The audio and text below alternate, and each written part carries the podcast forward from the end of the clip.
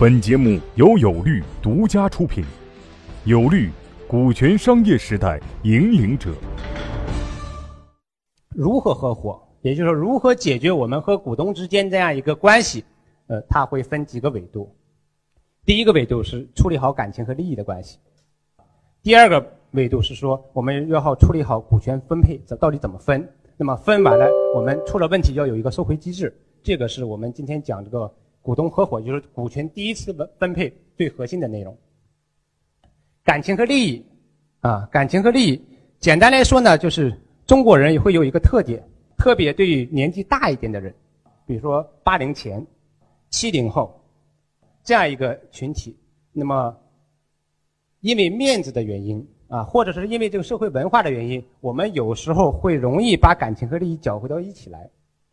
实际上，并不是每一个人不在乎这个利益。我认为中国人可能在内心深处把利益看得比别人都重，看得比别人都重。但是，也可能是羞于说出来，也可能是不愿意说出来，也就导致我们在做创业项目的时候，我们三个兄弟、三个伙伴一起在做这项项目的时候，我们没有把感情和利益他们的位置摆好。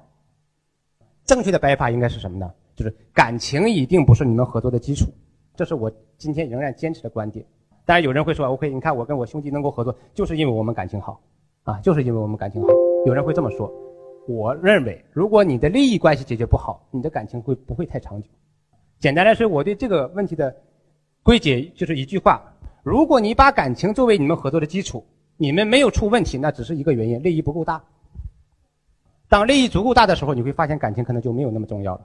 所以，如果我们在做一个创业项目，希望把这项目做得长远，希望把它真正以作为一个事业来做，一定把利益作为你们合作的基础。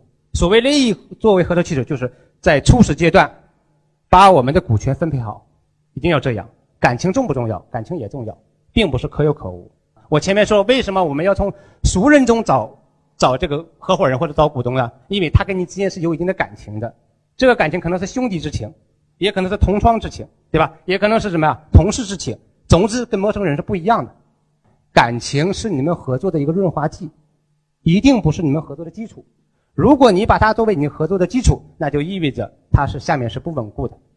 当上面的利益足够大的时候，当你的事业大头建得越高的时候，随时都可以过，随时都可以倒下。这个这个，我觉得，呃，很多后来利益打架死掉的项目，这感情和利益没有划分好，或者没有认真对待，是一个很重要的一个原因啊，是一个很重要的原因。你们自己可以反思一下，如果你曾经做过创业，如果你曾经失败过，因为合伙人造成了你的项目的失败，那么你可以考虑一下，合伙这个项目失败，你和你跟你的合伙人之间出现利益纷争的原因是什么？是不是当初？利益没有分好，当你后来想解决的时候，发现已经来不及了，啊，发现已经来不及了，啊，这个教训，呃，是具有普遍性的。当然，也有人是跌了一次以后，下一次还会再跌倒，这个就没有办法了。这是感情和利益。那么，股权到底应该怎么分？股权到底是怎么分？这个是我们今天讲的重点。股权分配，讲股权怎么分配和股权。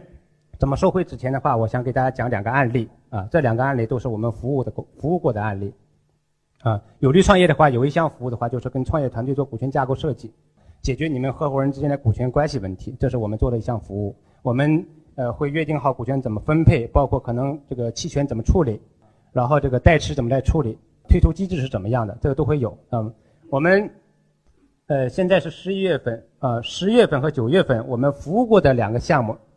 啊，其实我们服务过了很多的项目，有两个项目仍然出了问题，他们的股东间的架构也是我们帮他做的啊，股东的合伙协议也是我们起草的，那么还是出了问题，而且他们是拿到融资以后出了问题，啊，拿到融资以后出问题，就是拿都都拿到了天使投资啊，一个是呃三百万左右，一个是二百五十万左右，那时候资本市场还没有现在比现在要好一点啊，那么他们还是出了问题，呃，出了问题呢有不同的原因。那么先说第一个，那做的是一个体育的一个互联网创业项目，他们有三个股东，啊，股权比例是百分之七十、百分之二十、百分之十，就七二幺。百分之七十这个股东有里面百分之十是代持的，也就是说他实际的股权是百分之六十。那所以这个比例，我们看起来是从做股权架构，包括投资人喜欢的角度来说，都是一个比较好的一个比例。他们他们还出了问题，出了问题的原因是什么呢？就是就是百分之二十的这样一个股东啊，对百分之七十这个大股东，也就是所谓 CEO 不满。有一天呢，他拉着百分之十这个小股东一起跑到投资人那儿去说：“我认为大股东不适合做 CEO，这个 CEO 应该由我来做。”直接去那儿去告状去了。投资人一听说：“那你这个项目别做了，清盘吧，对吧？你团队都到这种程度了，你还你还做什么呀？是吧？你还做什么？”所以就要求他们清盘。那么大股东其实这个在二股东去做这个事情之前的话，他并没有去找大股东说我要这么去做，而是私下里带着小股东去去找投资人去去去说了。然后投资人就问大股东为什么会出现这么情况？你们要清盘吧。然后大股东就跟投资人解释说啊为什么会出现这么情况？我在这个做的过程中做了哪些工作？他们为什么会这么去做？要投资人觉得 OK，大股东其实做的还是可以的啊，因为大股东在这个领域里面摸索了很多年，完全是真的是真是是有情怀的去做这样一个项目，而且也有很好的资源。那就跟大股东说 OK，你去把这个事情搞定。如果你搞定了，那么我们的钱就继续投；如果你搞不定，那我们钱就收回来啊。一共投了两百五十万。当出这个问题的时候，他们已经花了七十万，还剩下一百八十万。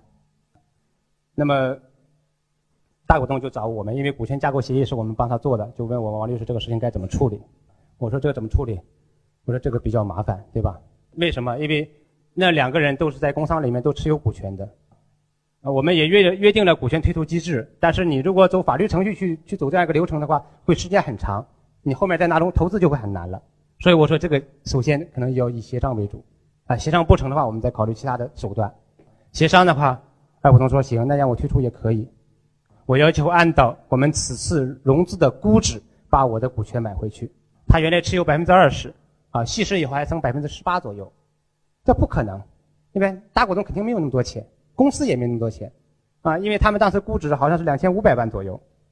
如果按照百分之二十的话，那就意味着至少百分之十八的话也是四百多万，公司没这个钱，然后这个大股东也没这个钱。最后就谈不下去了，谈不下去的话，这就是最后事就崩了，崩了以后就进入清算了。清算以后的话，就是这一百八十万就退给这个投资人了。那么这里面有几点是我们我我们在反思的。第一点反思就是说，我们虽然给他们做了一个合理的或者是符合要求的一个股权架构，但是还是有不到位的地方。我们约定好了退出机制。但是还是忽略了人性中那不好的一面，就是有些人的心态，就是中国人普遍的一个心态，就死猪不怕开水烫。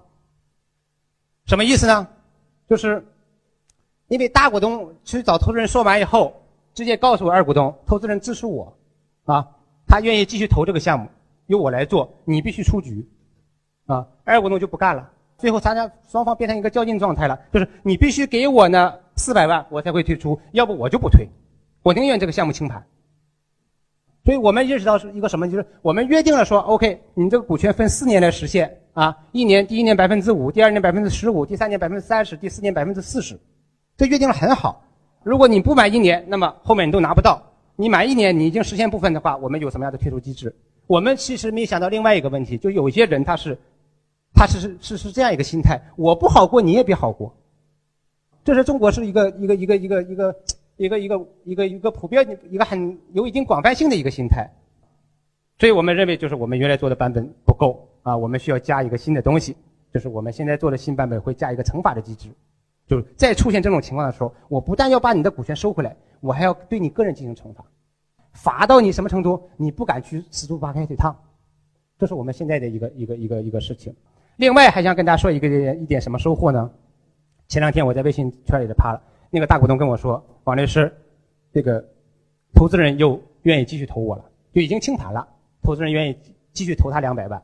我觉得之所以发生这样一个情况，我想给大家说明一个什么问题，就是人品是还是很重要的，人品一定是很重要的。